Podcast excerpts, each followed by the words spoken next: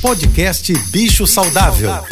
Fique agora com dicas e informações para melhorar a vida do seu pet. Com a veterinária Rita Erickson, especialista em comportamento animal.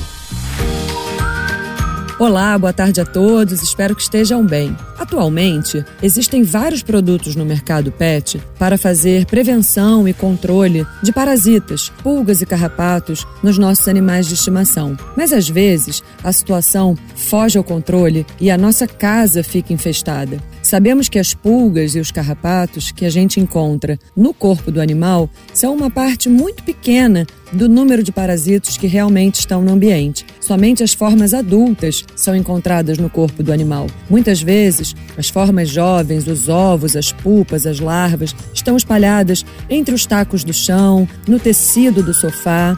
E nesses casos, é fundamental tratar também o ambiente. Existem algumas opções de produtos que a gente pode usar de forma caseira, mas é sempre muito perigoso e tem o risco de causar intoxicação nos animais. Pode ser necessário contratar uma empresa especializada em controle de pragas para tratar do ambiente.